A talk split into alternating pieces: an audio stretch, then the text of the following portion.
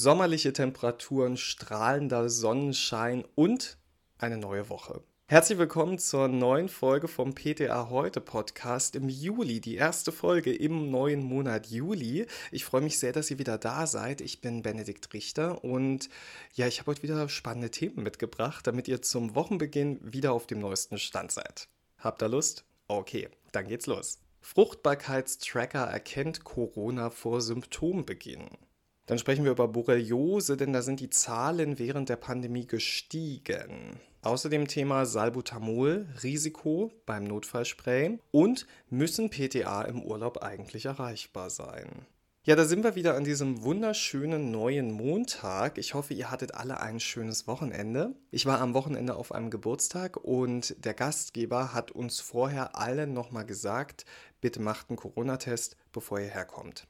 Ja klar, Corona-Tests sind mittlerweile fester Bestandteil unseres Alltags geworden, aber nervig sind die schon irgendwie, denn Verpackungsmüll und ich muss auch irgendwie immer niesen nach der Probenentnahme. Also wie viel einfacher wäre es da, wenn man da andere Möglichkeiten hätte? Und vielleicht hat man die. Das AVA-Armband ist ein von der FDA zugelassenes und CE-zertifiziertes Fertilitäts- oder Fruchtbarkeitsarmband, das Frauen bei Kinderwunsch nutzen. Es misst fortlaufend die Atem- und Herzfrequenz, die Hauttemperatur am Handgelenk und die Hautdurchblutung und stellt dadurch Veränderungen in diesen Parametern fest. Zusätzlich kann das Armband auch Schlafdauer und Schlafqualität ermitteln und auswerten, was durch Armbewegungen der Tragenden geschieht. Jetzt fragt ihr euch bestimmt, was das mit Corona zu tun hat. Naja, nicht nur der Zyklus verändert die eben beschriebenen Parameter, sondern auch eine Corona-Infektion kann Einfluss haben auf Herzfrequenz, Atemfrequenz, Hauttemperatur und Durchblutung. Und das haben sich Forschende mal genauer angeschaut und zwischen März 2020 und April 2021 insgesamt 1163 Studienteilnehmer genauer unter die Lupe genommen, die das AVA-Armband über Nacht trugen. Dabei interessierten sich die WissenschaftlerInnen für die körperlichen Veränderungen in vier Zeiträumen. Da hätten wir zum einen die Inkubation, also sprich drei bis zehn Tage vor Symptombeginn, dann präsymptomatisch, das heißt zwei und weniger Tage vor Symptombeginn, symptomatisch und in der Erholungszeit. In dieser Zeit steckte sich etwa jeder Zehnte, das waren 127 Probanden, mit SARS-CoV-2 an. Von diesen infizierten StudienteilnehmerInnen hatten 66 Jahre am Band ausreichend regelmäßig getragen, also sprich 29 Tage lang. Ihre Infektion wurde mittels PCR-Test, einem PCR plus Antikörpertest oder nur durch einen Antikörpertest nachgewiesen. Zehn PatientInnen kamen aufgrund von Atembeschwerden und Fieber ins Krankenhaus. So viel also zu dem, was da so die Ausgangslage war. Ihre Arbeit veröffentlichten die WissenschaftlerInnen in der Fachzeitschrift BMJ. Ja, wie schon vermutet, trackte das Fruchtbarkeitsarmband Veränderungen bei Atemfrequenz, Herzfrequenz, Variabilität der Herzfrequenz, Temperatur und Durchblutung in allen Phasen der Infektion, also Inkubation, präsymptomatisch, symptomatisch und in der Erholung. In der symptomatischen Phase erhöhte sich die Atemfrequenz um einen Atemzug pro Minute. Knapp einen Schlag mehr pro Minute tat auch das Herz und das schon in der Inkubationszeit. Präsymptomatisch erhöhte sich die Herzfrequenz nochmals und lag dann bei einem Schlag mehr pro Minute. Mit Einsetzen der Symptome schlug das Herz sogar 2,2 mal mehr pro Minute, jeweils verglichen mit dem Ausgangswert. Und auch die Temperatur am Handgelenk der Infizierten änderte sich. Während der Phase der Inkubation stieg die Temperatur um 0,13 Grad Celsius, in der präsymptomatischen Phase um 0,18 Grad Celsius und schließlich erhöhte sich die Temperatur um 0,3 Grad Celsius mit Einsetzen der Corona-Symptome. Beim Abklingen der Infektion, also in der Erholungsphase, da maß das Fruchtbarkeitsarmband dann noch immer höhere Werte, nämlich 0,2 Grad Celsius mehr. Die Hautdurchblutung änderte sich übrigens nicht. Die WissenschaftlerInnen sagen abschließend nun folgendes: Wir haben gezeigt, dass ein tragbares Sensorarmband in Verbindung mit einem maschinellen Lernmodell das Potenzial hat, Covid-19-Infektionen vor Symptombeginn zu erkennen. Ja, nun läuft bereits eine größere Studie mit 20.000 Teilnehmern, mit der die Forschenden ihren entwickelten Algorithmus auf Genauigkeit überprüfen wollen und bis Ende 2022 sollen dann da auch die Daten vorliegen. Wenn man jetzt bedenkt, dass es wahrscheinlich so ist, dass eine Infektion bereits nach zwei Tagen ansteckend ist, dann könnte man mit dieser Früherkennung vielleicht so ein paar Infektionen verhindern. Spannende Idee auf jeden Fall.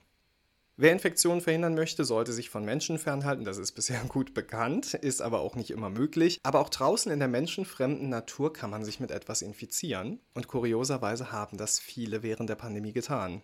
Wir sprechen von Borreliose. Borreliose oder genauer gesagt die Leimborreliose ist eine Krankheit, die durch Zecken übertragen wird. Eine von zwei großen Bekannten würde ich behaupten. Die andere ist FSME, gegen die man ja geimpft werden kann. Lyme heißt sie übrigens nach dem amerikanischen Ort Lyme, denn an diesem Ort hat man 1975 Gelenksentzündung das erste Mal mit Zeckenstichen in Verbindung gebracht.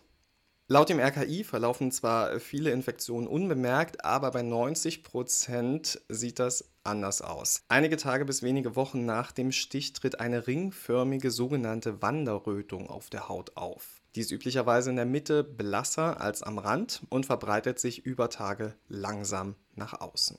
Einige wenige Prozent der Infizierten entwickeln Nerven- und Gelenkserkrankungen oder sogar Herzrhythmusstörungen. Behandlung ist sehr gut mit Antibiotika möglich und nicht jede Zecke ist ein Grund, in Panik zu verfallen. Das Vorkommen der Borrelien in den Zecken ist so kleinräumig, dass auf der einen Seite eines Ackers eine zweistellige Prozentzahl der Zecken infiziert sein kann, auf dem anderen Ackerrand finde ich aber nur noch einen Bruchteil davon, sagt das RKI. Ja, jetzt kommt das Spannende. Die Borreliose-Infektion in Deutschland ist im ersten Corona-Jahr um rund 8% im Vergleich zu 2019 gestiegen. Ist vielleicht eine Folge erhöhter Freizeitaktivitäten im Grünen wegen der Einschränkungen durch die Corona-Maßnahmen. Und wir haben mittlerweile in sehr vielen Regionen sehr warmes und trockenes Wetter, was für Zecken ganz nett ist. Zuvor waren die Zahlen seit 2010 leicht gesunken. Borreliose-Spezialist Helmut Eifert vom MVZ Wagner-Stibbe für medizinische Mikrobiologie in Göttingen sagt, erst 1981 hat man herausgefunden, dass bei verschiedenen Erkrankungen, die schon vor über 100 Jahren beschrieben wurden und die auch verschiedene Organsysteme betreffen, ein Zusammenhang mit diesem Bakterium eine Rolle spielt. Die Zecken saugen Blut von Nagetieren, die eine von sechs Borrelien-Spezies in sich tragen und speichern diese in ihrem Darm. Docken die Zecken dann bei einem Menschen an, kommt es nicht sofort zu einer Übertragung. Die Borrelien müssen erst in die Speicheldrüse wandern. Es gibt also ein gewisses Zeitfenster, in dem man die Zecke ohne weiterreichende Folgen entfernen kann. Am besten packt man sie mit einer speziellen Zeckenkarte oder einer Pinzette ganz nah an der Haut oder man umschließt sie mit einem Faden und dann schnell und gerade raus damit. Draußen in der Natur sollte man dann nicht warten, bis man eine Zeckenzange zur Hand hat, sondern ganz zur Not kann man da auch den Fingernagel nutzen, sagt der Experte. Er sagt außerdem, die Beißwerkzeuge können zwar drin bleiben und sich auch ein bisschen entzünden wie so eine Art Pickel, aber da muss man sich keine Sorgen machen, die stellen keine Gesundheitsgefahr dar. Also besser jetzt im Beratungsgespräch unseren Outdoor-Fans mal eine Zeckenkarte oder ähnliches empfehlen. Was man hat, hat man. Natürlich sollte man einen Zeckenstich immer ein paar Wochen, am besten mindestens sechs Wochen beobachten. Gerade Kinder werden bevorzugt am Kopf gestochen und daher fällt eine Wanderrötung bei ihnen unter den Haaren nicht wirklich auf. Tritt die Wanderröte auf, sollte man umgehend einen Arzt aufsuchen. Ja, unser nächstes Thema führt uns zu unseren Asthmatikern. Eine wichtige Patientengruppe in der Apotheke. Klassischerweise wird ihnen immer was für den Notfall verordnet, zum Beispiel Salbutamol und etwas zur Therapie, wie ein kortisonhaltiges Inhalationspräparat. Und gerade letztere haben ja, ja ein schlechteres Image, leider muss man sagen. Grund dürfte die Sorge vor möglichen Nebenwirkungen sein. Das eingenannte Stammfettsucht, Osteoporose, Infektanfälligkeit, dünne Haut. Ich bin sicher, ihr hattet diese Gespräche auch schon im. Und als PTA, was sagen wir da immer? Diese Nebenwirkungen treten vorrangig bei einer langfristigen systemischen Cortisonbehandlung in gewissen Dosen auf. Bei einer inhalativen Asthmatherapie spielen die kaum eine Rolle. Ja, dennoch scheint die Angst sehr präsent zu sein. Laut einer britischen Studie nehmen PatientInnen nämlich ganz gern ihr Notfallspray etwas zu oft und ersetzen damit die cortisonhaltige Therapie.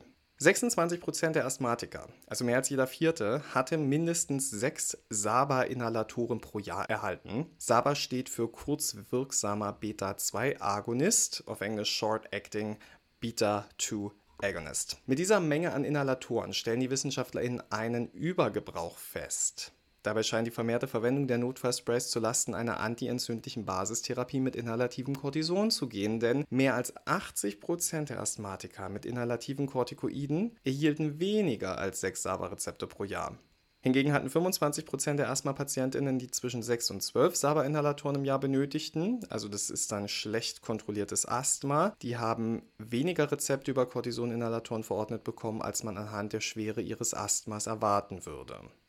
Vor allem ältere Asthmatiker ließen sich häufiger SABA-Rezepte ausstellen. Auffällig war auch, dass Raucher und Asthma-PatientInnen mit weiteren Erkrankungen eher einen Übergebrauch aufweisen.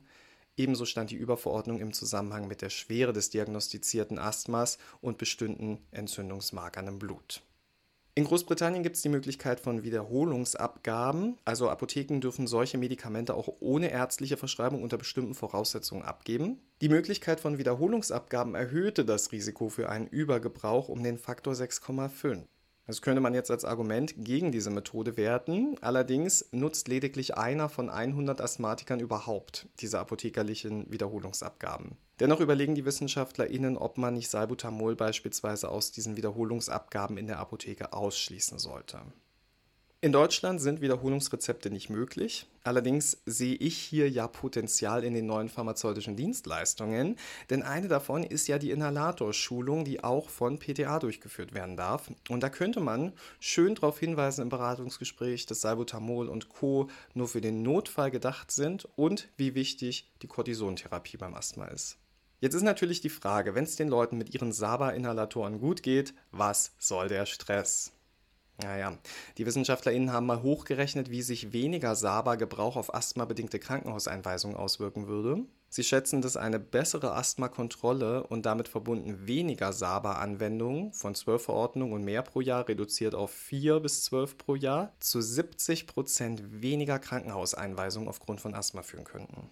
Die Global Initiative for Asthma kurz GINA, die GINA-Leitlinie empfiehlt seit 2019 aus Sicherheitsgründen wegen des erhöhten Exazerbationsrisikos keine Monotherapie mit Sabas wie Salbutamol, da ein regelmäßiger und häufiger Gebrauch das Risiko für schwere Asthma-Entgleisungen erhöhe. Im letzten Thema für heute fahren wir mal in den Urlaub, also gedanklich. Die Ferien fangen so langsam an oder laufen schon in einigen Bundesländern. Einige von euch fahren mit ihren Kindern in den Urlaub buchen schon weit im Voraus Reisen, weil es ist ja auch alles teuer, wenn man es spontan bucht und man will ja auch irgendwie das Jahr planen.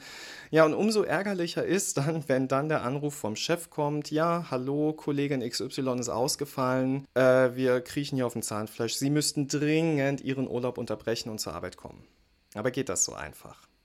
Grundsätzlich, PTA und jeder andere Apothekenmitarbeiter hat nach 1 Bundesurlaubsgesetz Anspruch auf bezahlten Erholungsurlaub. Der Urlaub dient laut Gesetz der Erholung. Die Erholung ist nicht gewährleistet, wenn PTA ständig damit rechnen müssen, zur Apotheke abgerufen oder sogar telefonisch befragt zu werden. Denn auch das Beantworten von Telefonaten, E-Mails, WhatsApp-Nachrichten ist Arbeit. Und das beeinträchtigt die Erholung. Nach dem Bundesurlaubsgesetz müssen Beschäftigte an ihren freien Tagen von der Arbeit komplett entbunden sein. Demnach muss also im Urlaub niemand erreichbar sein. Es gibt aber tatsächlich einige Notfälle oder Ausnahmesituationen, in denen Apothekenleiter, PTA bzw. Apothekenangestellte im Urlaub anrufen oder kontaktieren dürfen. Das ist zum Beispiel der Fall, wenn ihr ein Passwort kennt, das der Betrieb dringend benötigt, und es kennt kein anderer, oder wenn sonst irgendein echter Notfall eintritt. Allerdings gilt hier, dass die Zeit der Erledigung dieser Anfrage für euch Arbeitszeit ist. Das heißt, die Zeit muss vergütet werden. Und im sogenannten äußersten Notfall dürft ihr tatsächlich sogar aus dem Urlaub zurückgerufen werden, um zur Arbeit zu kommen. Ein solcher Notfall liegt aber nicht vor, wenn beispielsweise eine Kollegin oder ein Kollege erkrankt ist oder organisatorische Probleme bzw. eine dünne Personaldecke den Betrieb nicht mehr richtig laufen lassen. Der Grund für einen Rückruf muss, so unterstreichen es verschiedene Urteile, gravierend sein. Beispielsweise Zusammenbruch der Apotheken-EDV, Katastrophen wie plötzliches Hochwasser im Betrieb oder ähnliches, das könnte einen Rückruf rechtfertigen. In jedem Fall eines berechtigten Rückrufs aus dem Urlaub muss der Arbeitgeber die vollen Kosten für die verfrühte Rückreise und alle weiteren Kosten übernehmen. Egal ob ihr im Urlaub oder auf der Arbeit seid, den PTA heute Podcast könnt ihr jede Woche hören. Wir sind schon wieder am Ende. Ich hoffe, es waren ein paar spannende Themen für euch dabei. Ich freue mich immer wieder mit euch zusammen in die neue Woche zu starten. Und wenn ihr mögt, machen wir das nächste Woche einfach wieder. Bis dahin, habt eine ganz tolle Zeit. Schwitzt nicht zu sehr und vor allem, gehabt euch wohl.